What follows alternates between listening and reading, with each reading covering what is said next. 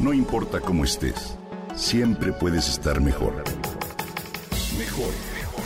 Con Reavivadas.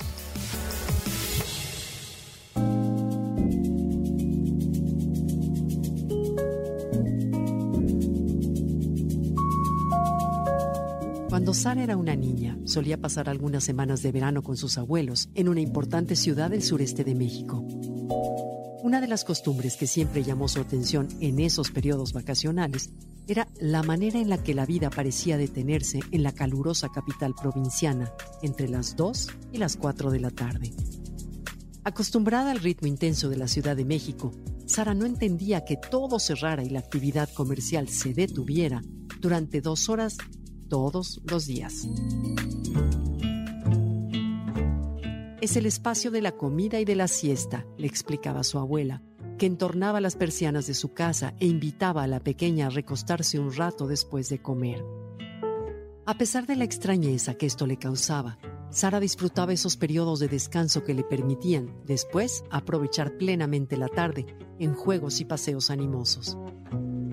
Mucho tiempo ha pasado desde entonces, Sara estudió medicina, se especializó en neurología y en los procesos del sueño y se convirtió en una ferviente defensora de la rutina de la siesta.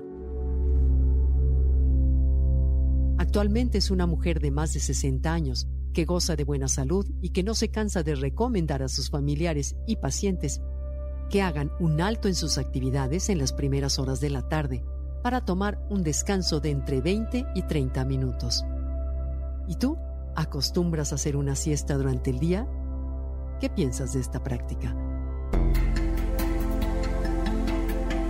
Te comento que desde la década de 1990 muchas empresas importantes comenzaron a percibir la necesidad de que sus trabajadores pudieran dormir una pequeña siesta en el inicio de la tarde.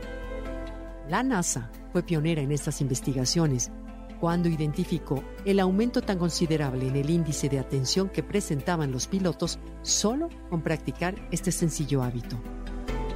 Múltiples estudios demuestran que la siesta genera un alto número de beneficios. Tiene un efecto cardioprotector, afina los reflejos, estimula la creatividad, disminuye el estrés y la ansiedad, controla la fatiga, repara el sistema inmunológico y mejora el estado de ánimo.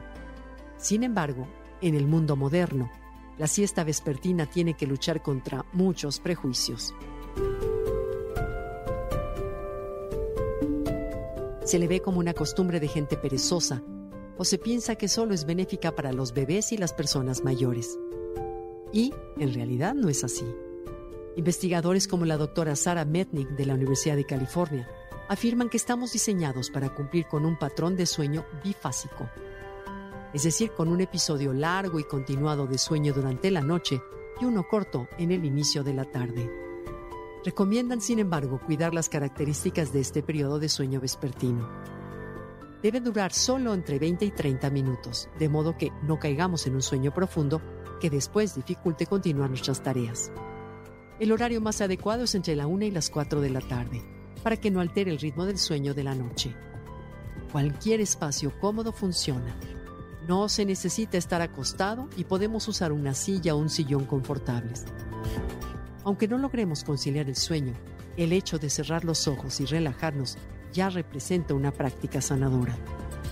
Piensa que el tiempo de la siesta es un momento para ti que te permite recuperar la energía y el buen humor. Te invito a que intentes llevar una vida más relajada y dormir como la naturaleza del cuerpo lo reclama.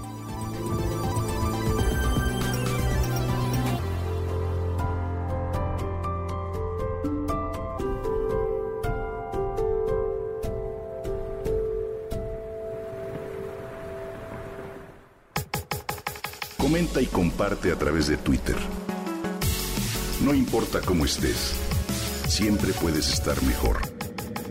Mejor, mejor, mejor. Con Gaby Vargas.